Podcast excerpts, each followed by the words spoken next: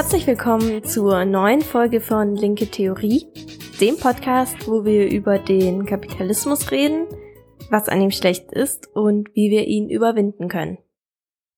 Wie so oft gibt's einen Theorie-Input. Wir fangen nämlich heute an, darüber zu reden, wie MarxistInnen die Natur, die Gesellschaft und den Menschen betrachten. Dafür erklären wir, was der dialektische Materialismus ist. In unserer kommenden Theoriefolge gehen wir dann auf den historischen Materialismus ein. Die beiden Themen sind eng verbunden, aber um die Folge nicht zu lang zu machen, haben wir uns entschieden, sie etwas zu trennen. Um diese beiden Pfeiler der marxistischen Philosophie gibt's wie ja auch häufig in anderen Themen eine lange hitzige Debatte.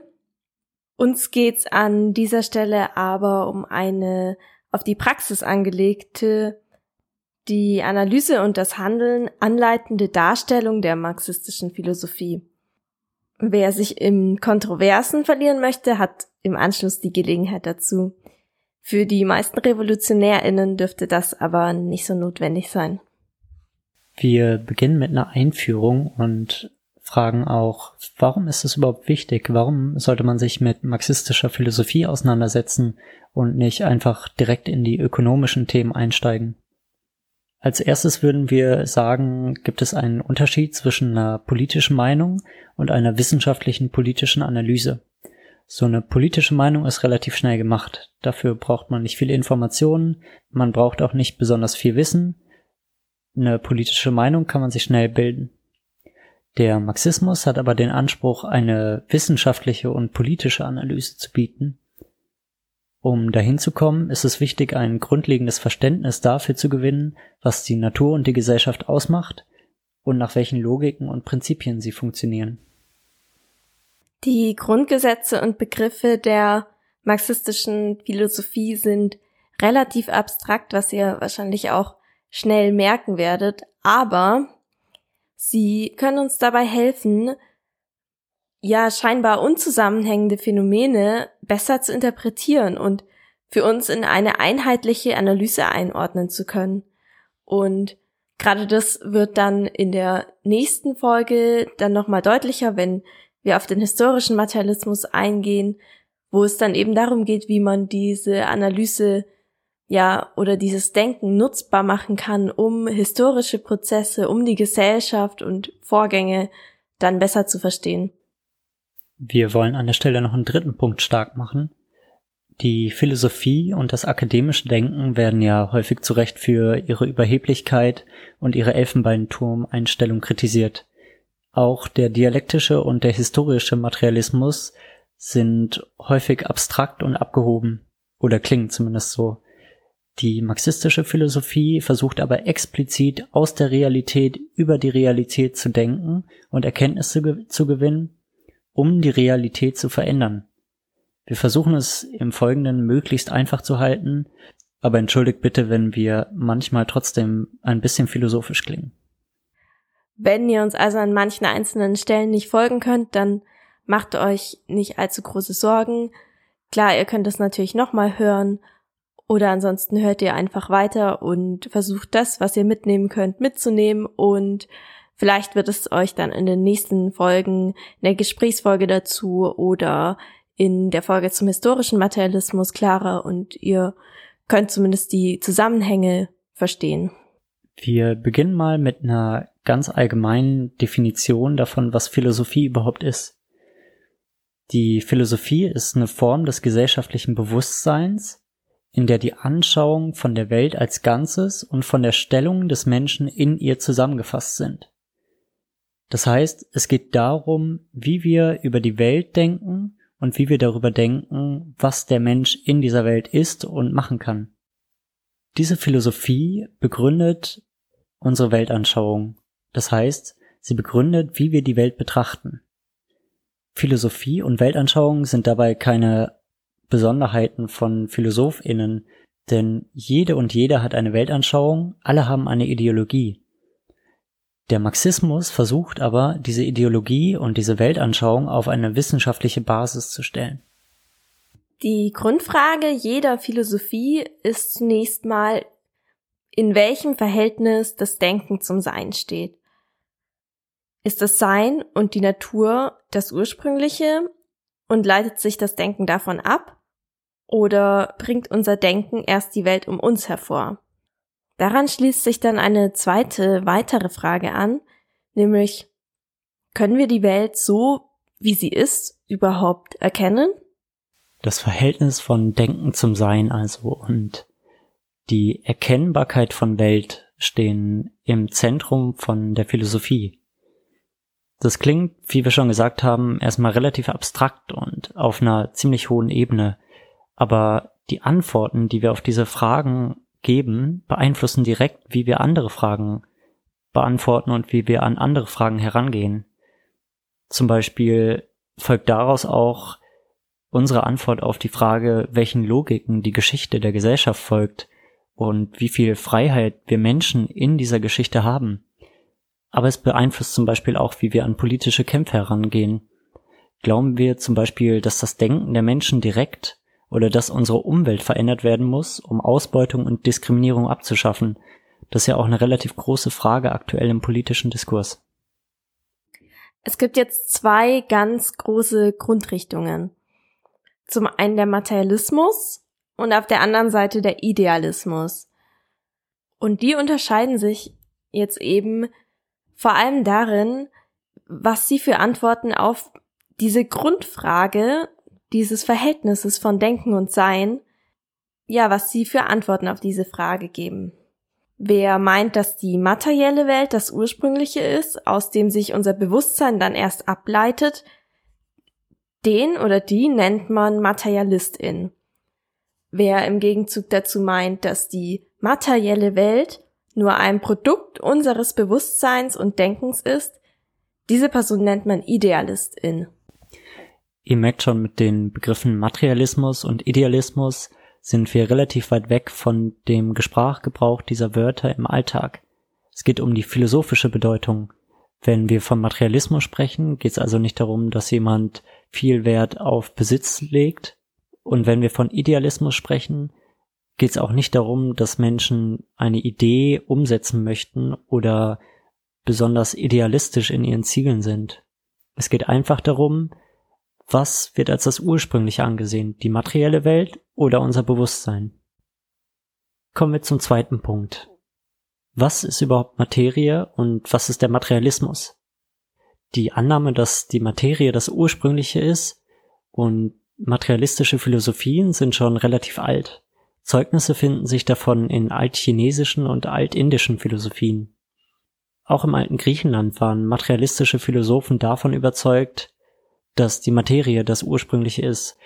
Bei ihnen gab es aber eine Ursubstanz, die die gesamte Materie ausmacht, zum Beispiel Wasser oder Feuer. Aber es gab auch damals schon Ideen von unteilbaren Teilchen als Baustein der Materie, sogenannten Atomen zum Beispiel bei Demokrit und Epikur, mit denen sich Marx auch in seiner Dissertation auseinandersetzte. Der bürgerliche Materialismus im 17. und 18. Jahrhundert sah dann Materie an als alles Stoffliche, das eine Ausdehnung, eine Gestalt und Masse besitzt, das undurchdringlich ist und sich bewegt. Der französische Materialismus, zum Beispiel Diderot, ging davon aus, dass die Materie die Gesamtheit dessen ist, was auf die Sinnesorgane des Menschen wirkt und seine Empfindungen hervorruft. Dieser vormarxistische Begriff von der Materie schafft es aber nicht, das gesellschaftliche Leben zu erfassen. Und mit dem gesellschaftlichen Leben ist gemeint die praktische Tätigkeit von Menschen, da können wir uns irgendwie Arbeit oder Reproduktion vorstellen, und zum anderen ihre geistige Tätigkeit. Dazu gehört dann eben das Philosophieren oder auch Ideologien. Wichtige marxistische Denker wie Marx, Engels und Lenin versuchen diesen Materiebegriff dann zu erweitern. Bei ihnen umfasst der Materiebegriff jetzt alle Bereiche und Entwicklungsformen der Materie einschließlich des sogenannten gesellschaftlichen Seins. Das heißt, hier wird über den stofflichen Materiebegriff hinausgegangen und der Blick auf die Gesellschaft gerichtet. Als das Materielle wird jetzt alles gefasst, was objektiv real ist. Dinge, Prozesse sowie auch Beziehungen und Verhältnisse in Gesellschaften. Materie ist dann im Prinzip all das, was außerhalb und unabhängig von unserem Bewusstsein existiert. Allerdings gibt es in Anführungszeichen die Materie als solches natürlich nicht, die wir direkt über unsere Sinne wahrnehmen können. Der Begriff der Materie ist selbst eine Abstraktion. Die Materie existiert nämlich nur durch ihre unterschiedlichen Erscheinungsformen hindurch, die sich ständig bewegen, verändern, entwickeln und so weiter. Die Materie gibt es nicht an sich, es gibt nur Tische, Stühle und das gesellschaftliche Sein. Der Materiebegriff ist also hier, genau wie der Materialismus und der Idealismusbegriff, kein naturwissenschaftlicher, sondern ein philosophischer, weil er die Materie an sich meint, ohne nähere Bestimmung. Was jetzt aber das Besondere ist am marxistischen Materiebegriff, er denkt die Bewegung der Materie mit. Bewegung ist in diesem Verständnis eine Grundeigenschaft der Materie. Er besagt also, dass sich Materie in ständiger Bewegung befindet. Diese Bewegung ist nicht nur irgendwie eine Eigenschaft, die die Materie hat, sondern ihre spezifische Weise zu existieren. Also Bewegung geschieht durch innere Widersprüche als Selbstbewegung. Darauf gehen wir dann gleich noch bei materialistischer Dialektik drauf ein. Wir haben es also auch bei der Bewegung wieder mit einem philosophischen Begriff zu tun. Es geht, wenn von Bewegung der Materie gesprochen wird, nicht um die einfache Bewegung nach vorne, nach hinten, rechts oder links, sondern es geht um die Veränderung überhaupt. Also dass Materie sich, wie du schon sagst, in ständiger Veränderung auch befindet. Ständige Veränderung heißt natürlich nicht, dass alles sich ständig ändert, sonst gäbe es ja keine Stabilität. Das heißt, zwischendrin gibt es immer eine relative Ruhe, die einsetzt, aber die Grundaussage ist, im Allgemeinen wird die gesamte Materie von Veränderungen betroffen und ist Selbstveränderung. Und das Ganze, darauf gehen wir, wie du auch schon gesagt hast, später nochmal ein, wird durch innere Widersprüche getragen. Wenn wir von Materie sprechen, müssen wir natürlich auch auf den Gegenbegriff eingehen, und zwar das Bewusstsein. Denn die Grundaussage einer materialistischen Philosophie ist ja, dass die Materie oder das Sein das Bewusstsein bestimmt. Also, was ist das Bewusstsein? Hier auch wieder, das Bewusstsein wird als philosophischer Begriff verwendet und wird im Verhältnis zur Materie bestimmt. Das Bewusstsein ist dann die sogenannte ideelle Widerspiegelung der objektiven Realität bzw. der Materie. Das heißt, die Widerspiegelung im Geist der Menschen, der objektiven Realität und der Materie. Der Bewusstseinsbegriff umfasst also das Erkennen der objektiven Realität durch unsere Sinne, hören, schmecken, riechen und vor allem sehen und den Verstand, unsere Empfindungen, unsere Vorstellungen, unsere Begriffe und auch unsere Urteile, die wir entwickeln und sogar komplexe Theorien. Das Bewusstsein ist in dreifacher Weise von der Materie abhängig. Erstens ist es abhängig von der Materie in ihrer Entstehung. Das bedeutet, dass es Materie ja schon gab, bevor es das Bewusstsein gab. Und auch unabhängig davon, also bevor sich ein Bewusstsein überhaupt gebildet hat, zum Beispiel in einem Tier, muss es die stofflichen Eigenschaften dafür geben, die zum Beispiel ein Gehirn herausgebildet haben. Das Bewusstsein entstand erst als Ergebnis einer langen Entwicklung in der Natur und bei den Lebewesen bzw. Gesellschaften, etwa durch Arbeit.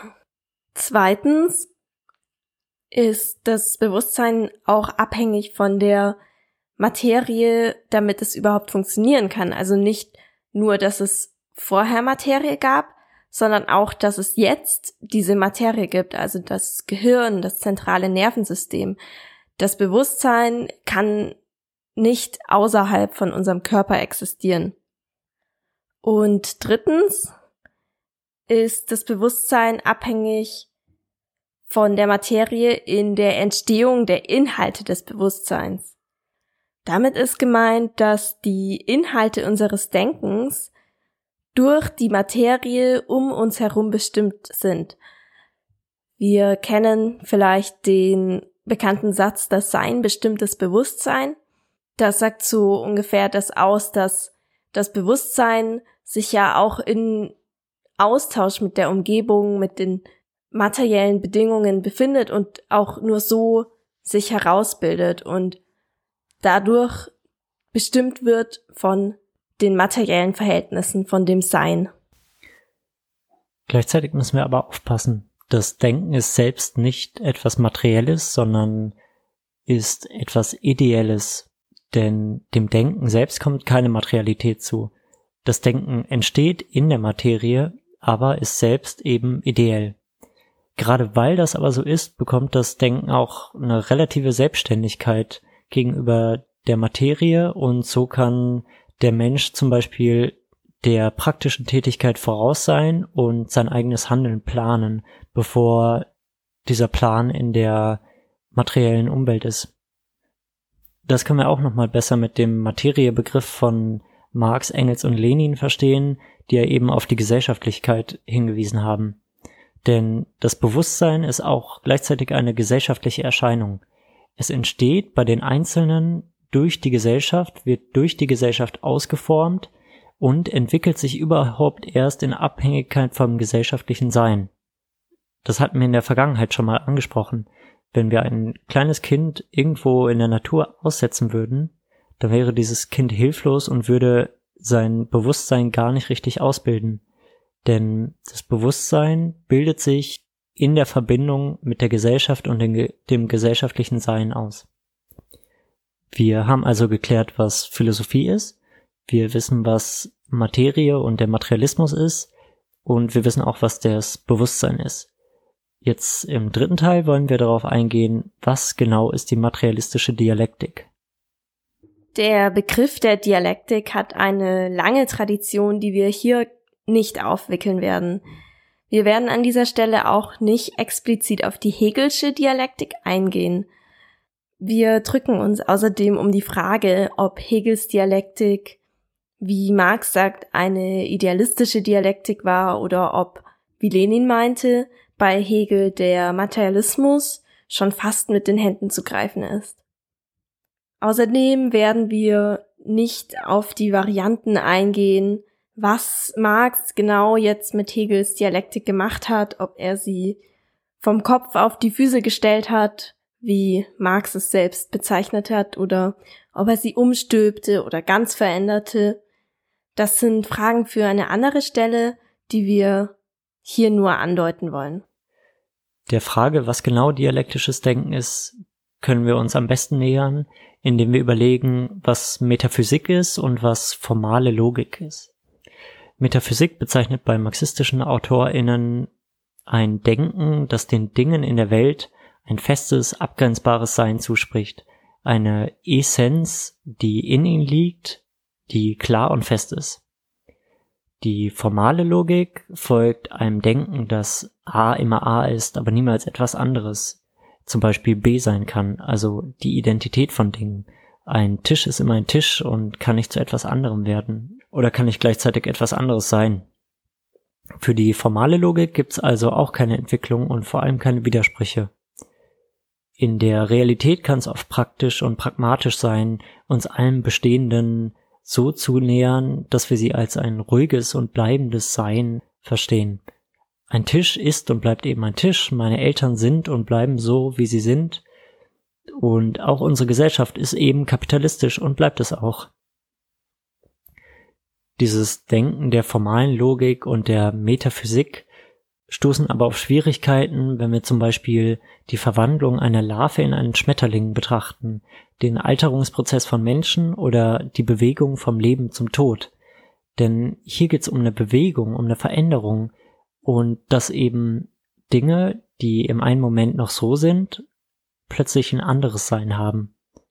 Die Welt dialektisch zu verstehen bedeutet also mitzudenken, erstens, dass alles, was ist, sich in ständiger Bewegung und Veränderung befindet und zweitens, dass diese Bewegung durch innere Widersprüche in dem, was ist, hervorgebracht wird.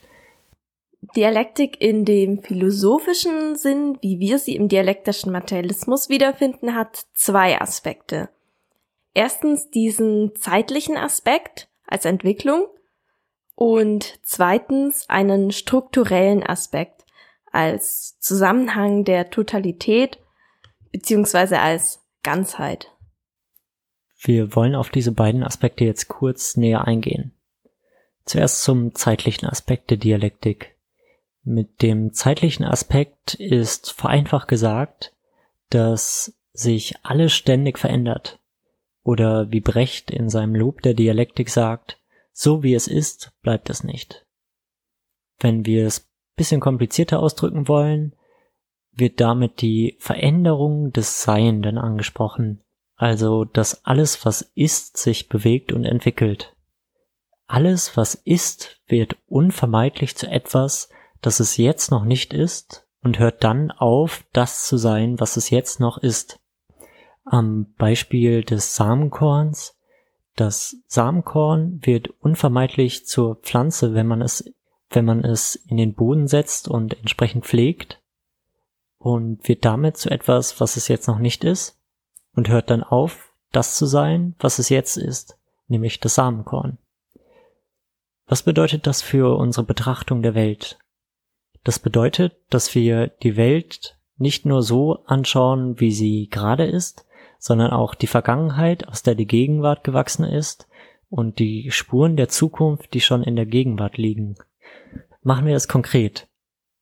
Die Vergangenheit, die in der Gegenwart liegt, lässt sich zum Beispiel am vergangenen beziehungsweise auch immer noch weiter bestehenden Kolonialismus betrachten.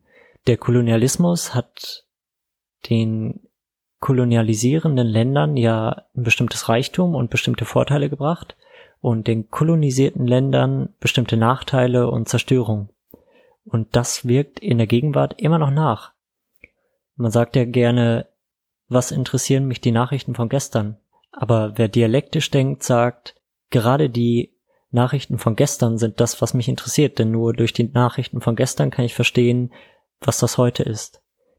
Und bei den Spuren der Zukunft könnte man sagen, dass im Kapitalismus eine zunehmende Vergesellschaftung der Produktion und des Handelns stattfindet und dass das eigentlich schon ein erstes Zeichen für eine sozialistische Zukunft sein könnte. Zentral für diese Bewegung in der Zeit sind die in den Dingen innewohnenden Widersprüche. In ihnen gibt es zum Beispiel einen vergangenen Teil und einen zukünftigen Teil, es gibt etwas, was sich ablebt und etwas sich entwickelndes, die sich gegenüberstehen. Der Kampf zwischen diesen Gegensätzen treibt die Entwicklung voran. Aber gerade weil die Entwicklung durch Widersprüche vorangetrieben wird, ist sie keine harmonische Entwicklung, sondern äußert sich in Form des Hervorbrechens von Widersprüchen. Machen wir auch das nochmal konkret. In Produktionsweisen gibt es nach Marx ein Widerspruch zwischen den Produktivkräften und den Produktionsverhältnissen. Wenn unsere Technik und unsere Wissenschaft ein bestimmtes Maß erreicht haben, sind irgendwann die Produktionsverhältnisse, also zum Beispiel der Kapitalismus, stärker zu Ketten geworden, als die Entwicklung weiter zu befeuern. Dann sind die Produktivkräfte, die neu da sind und die viel stärker sind, das Neue und die Produktionsverhältnisse, aka der Kapitalismus in der heutigen Zeit, sind dann das, was die wirkliche Entfaltung der Produktivkräfte zurückhält. Dieser Widerspruch äußert sich dann im Widerspruch zwischen der ausbeutenden Klasse und der ausbeuterischen Klasse, denn die ausbeutende Klasse will gerade die bestehenden Produktionsverhältnisse weiter beibehalten, um ihre eigene Position zu sichern, während die ausgebeutete Klasse dagegen kämpft. Mit dem strukturellen Aspekt der Dialektik ist vereinfachend gemeint, dass alles zusammenhängt und man Dinge nur in diesem großen Zusammenhang wirklich verstehen kann. Oder wie Hegel sagt, das Wahre ist das Ganze.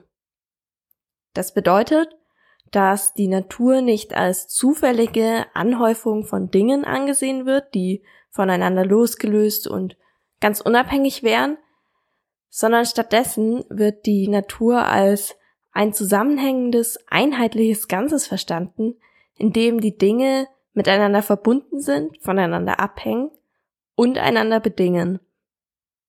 Wenn wir Dinge und Erscheinungen verstehen wollen, dann dürfen wir sie nicht aus diesem Zusammenhang nehmen und isoliert betrachten. Etwas zu begreifen bedeutet also auch den Kontext mit einzubeziehen und auf das Ganze, also den Gesamtzusammenhang zu blicken. Man kann eine einzelne Volkswirtschaft also nicht einfach unabhängig von der Weltwirtschaft oder von, von dem Weltzusammenhang sehen. Wir können die deutsche Wirtschaftsleistung nicht einfach nur auf die deutschen ArbeiterInnen beziehen. Wir können das nicht als geschlossenes System betrachten, sondern wir müssen auch die Interaktion, die wirtschaftlichen Interaktionen von Deutschland mit anderen Ländern betrachten. Denn nur in diesem Gesamtzusammenhang können wir verstehen, woher bestimmte Ergebnisse oder auch zum Beispiel der Reichtum von Deutschland kommt. Die Welt dialektisch zu verstehen bedeutet immer, die verschiedenen Aspekte auch in ihrer Vermittlung zu sehen.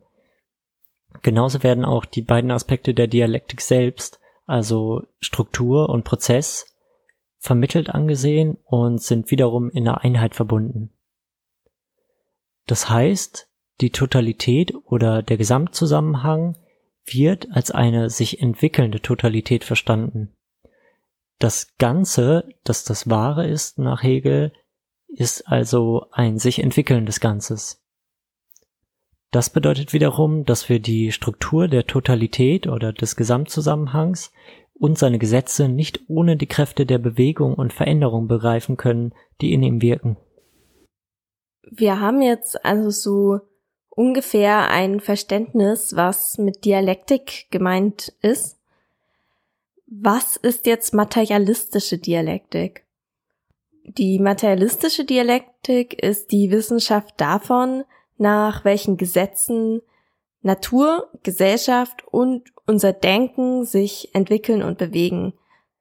Sie geht in ihrem Blick auf Natur und Gesellschaft davon aus, dass die Welt nicht einfach als ein Sammelsurium aus fertigen Dingen zu verstehen ist, sondern als ein fortlaufender Prozess, in dem erstens Dinge entstehen und vergehen und in dem zweitens die Entwicklung nicht nur im Kreis läuft, sondern insgesamt und über die Zeit hinweg betrachtet voranschreitet.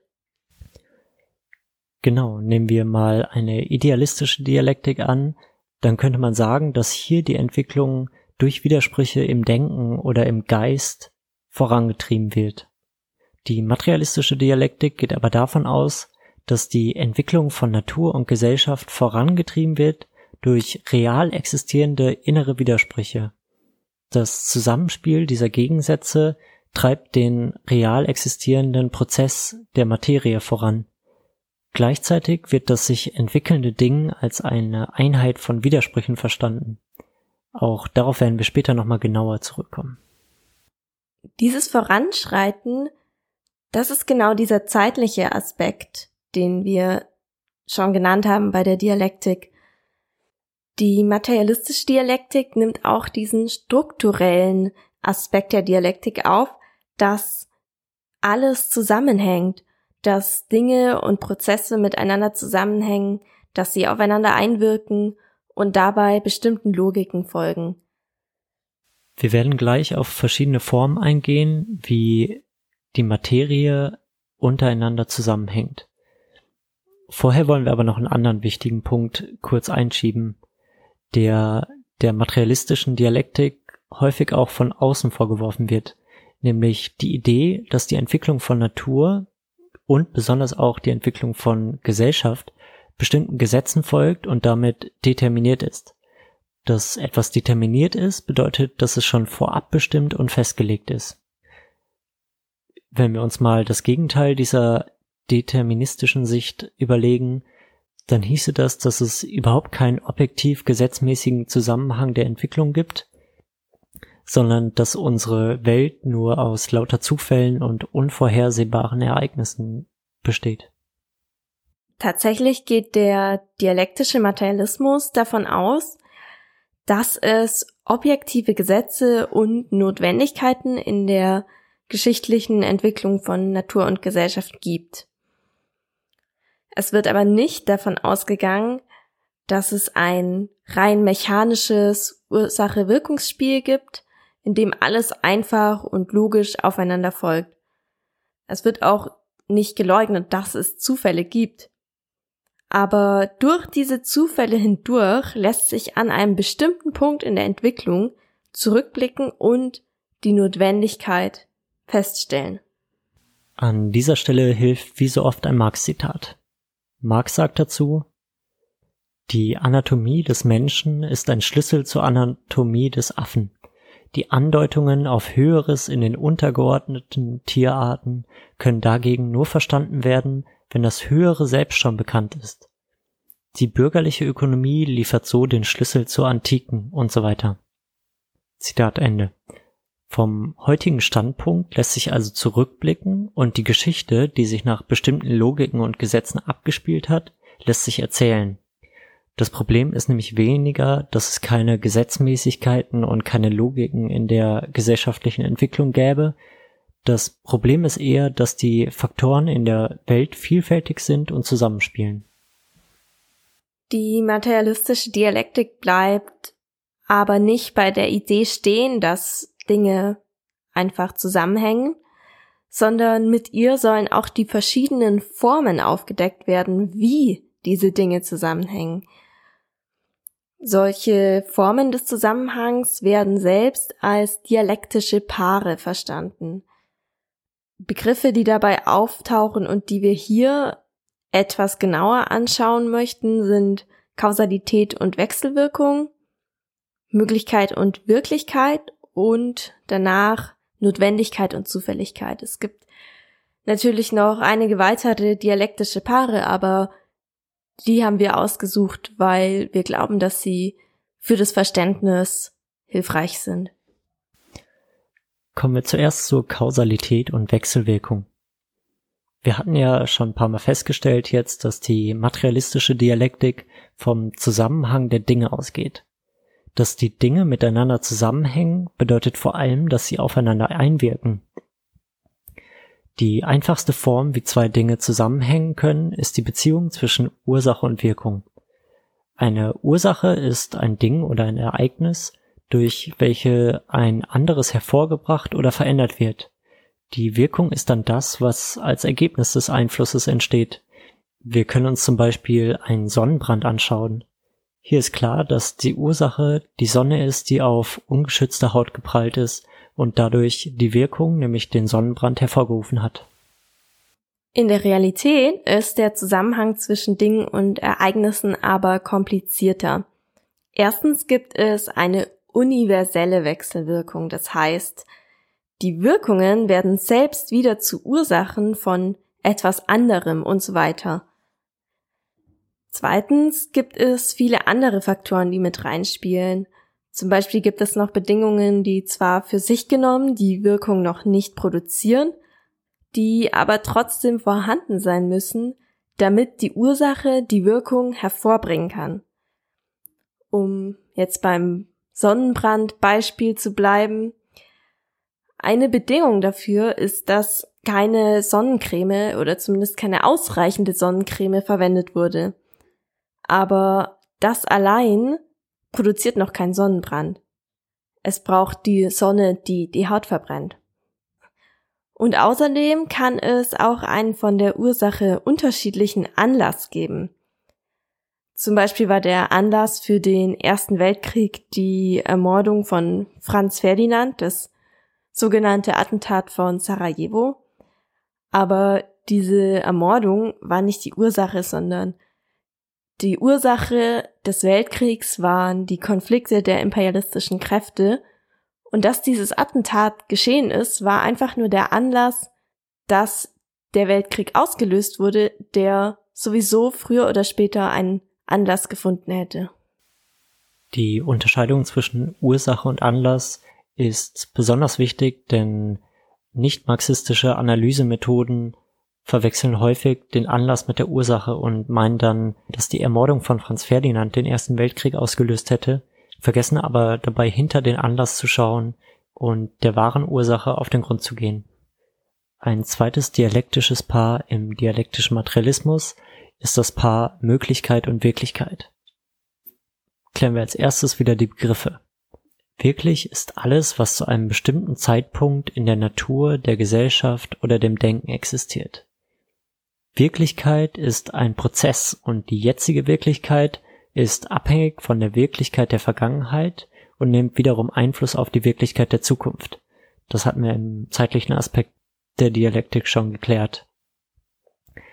Als Möglichkeit kann man im Gegensatz dazu die Tendenzen und Bewegungsrichtungen der Wirklichkeit bezeichnen, deren Ergebnisse Wirklichkeit werden können. Möglich ist also alles, was zum jetzigen Zeitpunkt noch nicht wirklich ist, aber wirklich werden kann. Möglichkeit und Wirklichkeit bilden, wie schon gesagt, ein dialektisches Paar und hängen eng zusammen. So bestimmt die aktuelle Wirklichkeit das, was möglich ist. Verändert sich aber die Wirklichkeit dadurch, dass Möglichkeiten wirklich werden, so entstehen dadurch auch neue Möglichkeiten. Nehmen wir dafür wieder ein Beispiel. Im 14. Jahrhundert war der Sozialismus noch keine Möglichkeit, weil die technische und gesellschaftliche Entwicklung noch nicht so weit war, dass ein Sozialismus hätte umgesetzt werden können. Indem die kapitalistische Entwicklung aber in den kommenden Jahrhunderten von einer Möglichkeit zur Wirklichkeit geworden ist, wurde die Möglichkeit des Sozialismus geschaffen. Veränderte Wirklichkeit schafft also Möglichkeiten.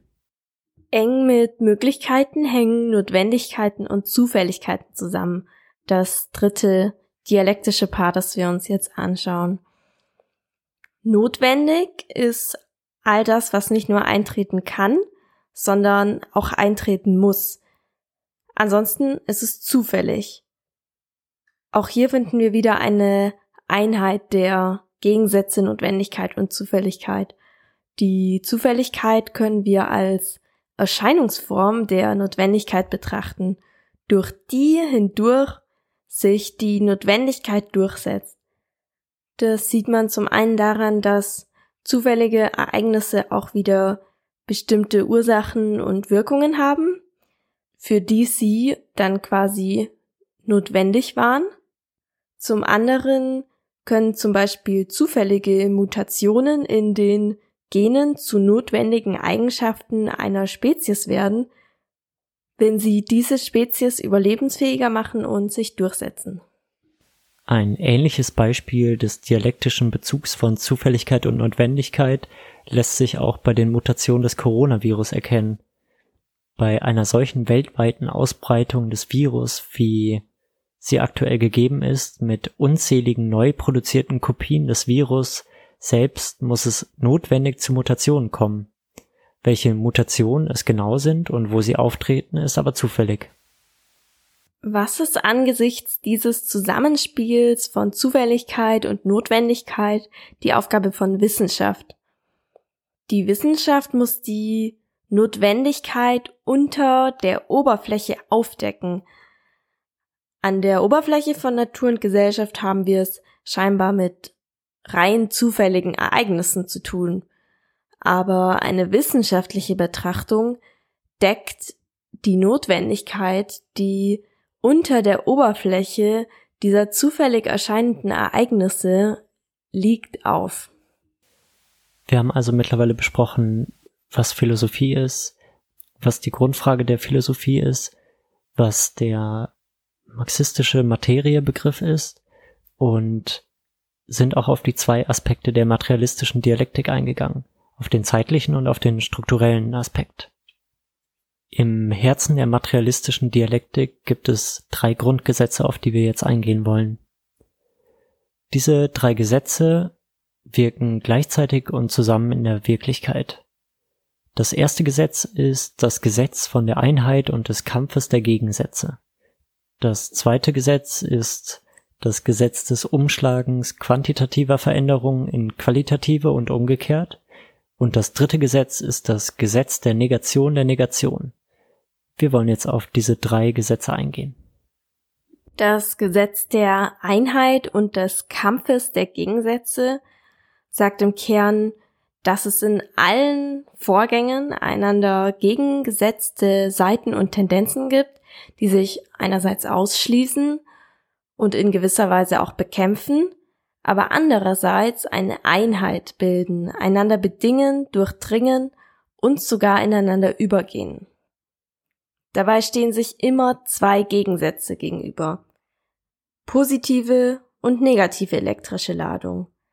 Anpassung und Vererbung in der Entwicklung von biologischen Arten. Produktion und Konsum von Gütern oder die ausbeutende und die ausgebeutete Klasse.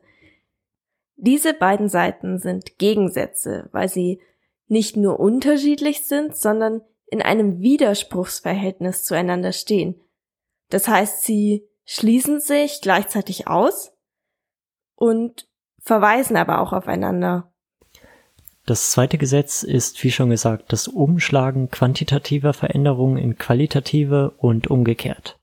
Die grundlegende Aussage dieses Gesetzes ist, dass die Entwicklung von sich ansammelnden, unbedeutenden und verborgenen quantitativen Veränderungen zu sichtbaren und grundlegenden qualitativen Veränderungen übergehen.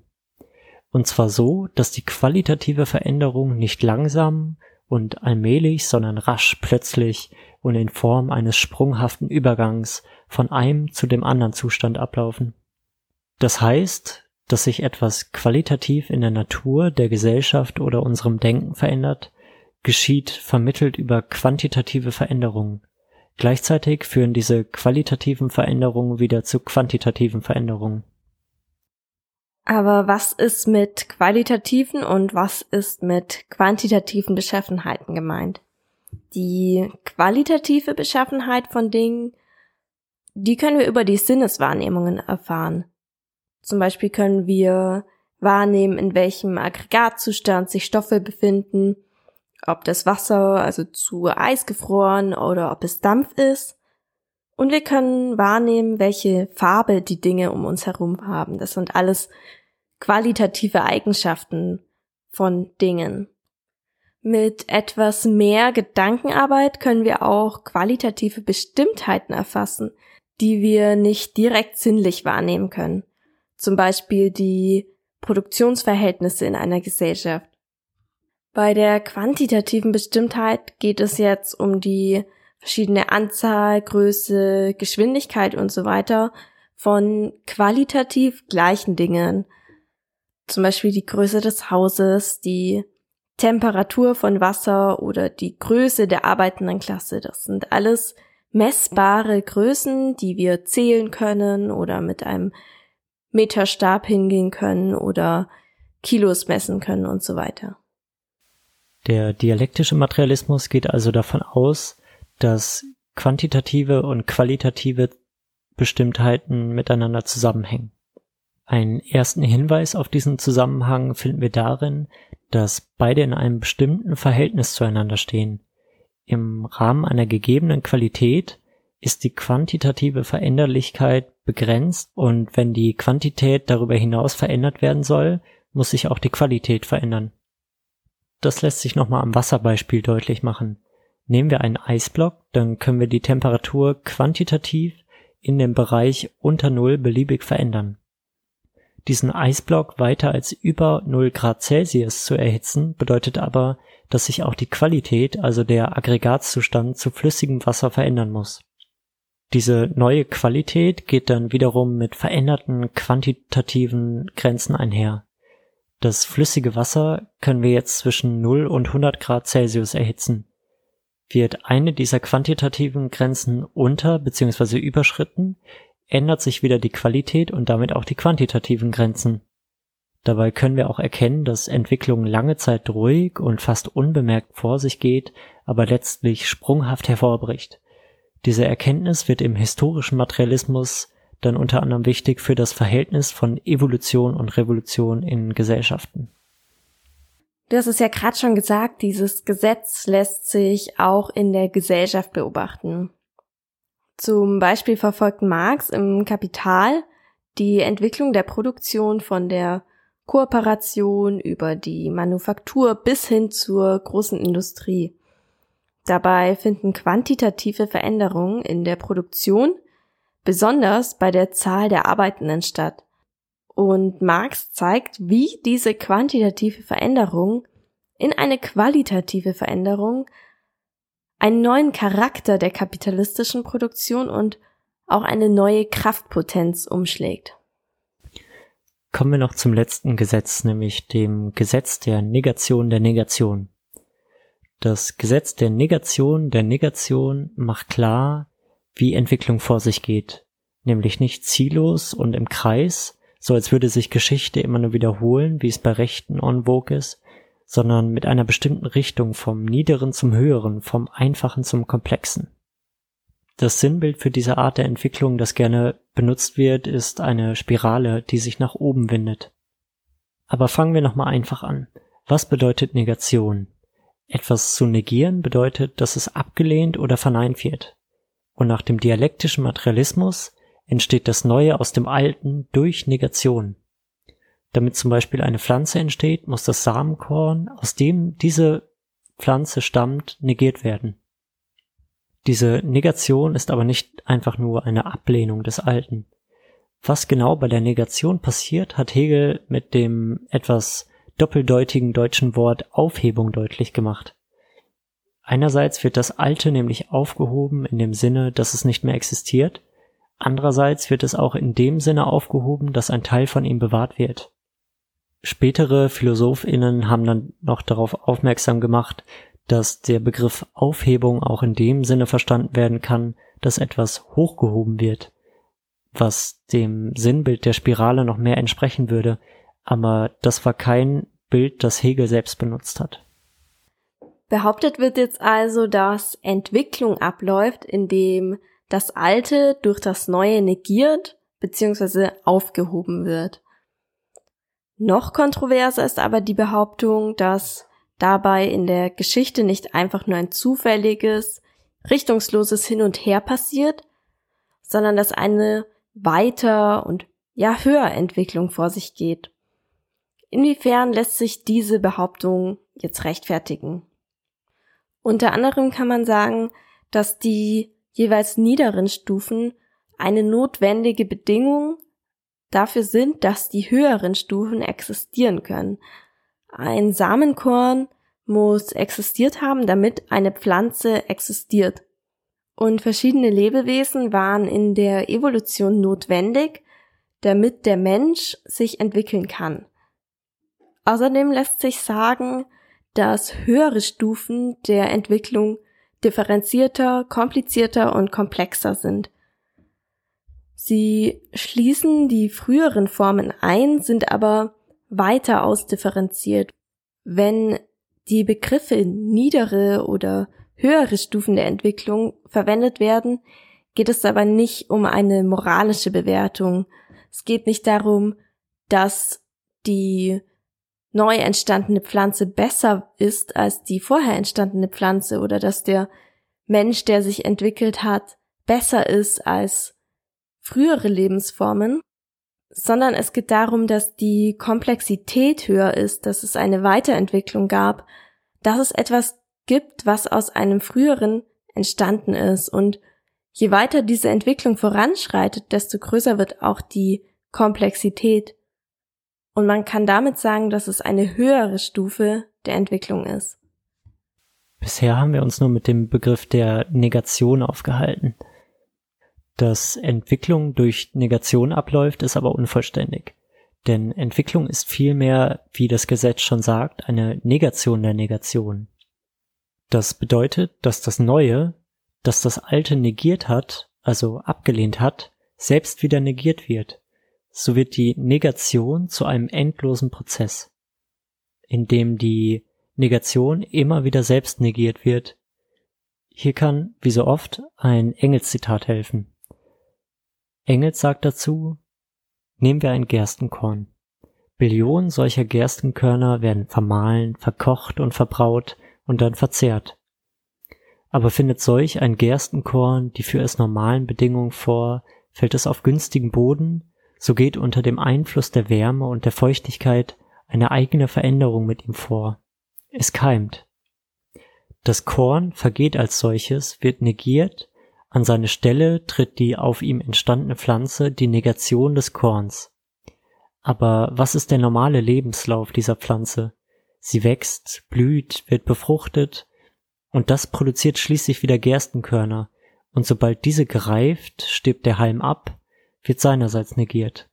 Als Resultat dieser Negation der Negation haben wir wieder das anfängliche Gerstenkorn, aber nicht einfach, sondern in 10, 20, 30-facher Anzahl. Zitat Ende.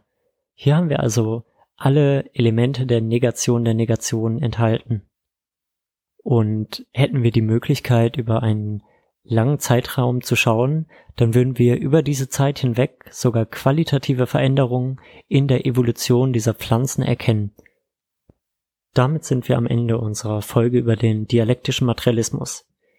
Wiederholen wir das, was wir gesagt haben, nochmal kurz in Thesen. Der dialektische Materialismus geht davon aus, dass die Welt um uns Materie ist und dass diese Materie dem Denken und dem Bewusstsein vorausgeht.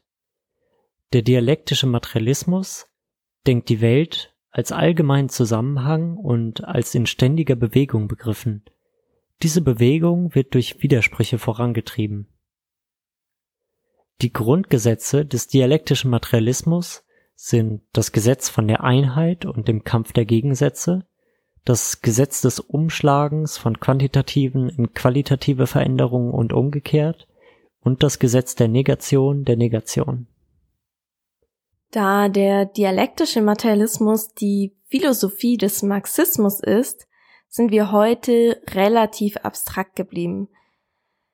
Wir hoffen, ihr konntet uns trotzdem einigermaßen folgen und in unserer Folge zum historischen Materialismus schauen wir uns dann an, welche Konsequenzen das für unseren Blick auf die Gesellschaft hat und damit werden wir dann auch konkreter. Wie immer wollen wir euch für eure Unterstützung danken, die ihr uns gegeben habt.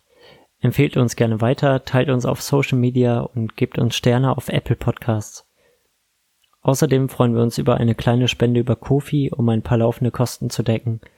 Den Link findet ihr in den Show Notes.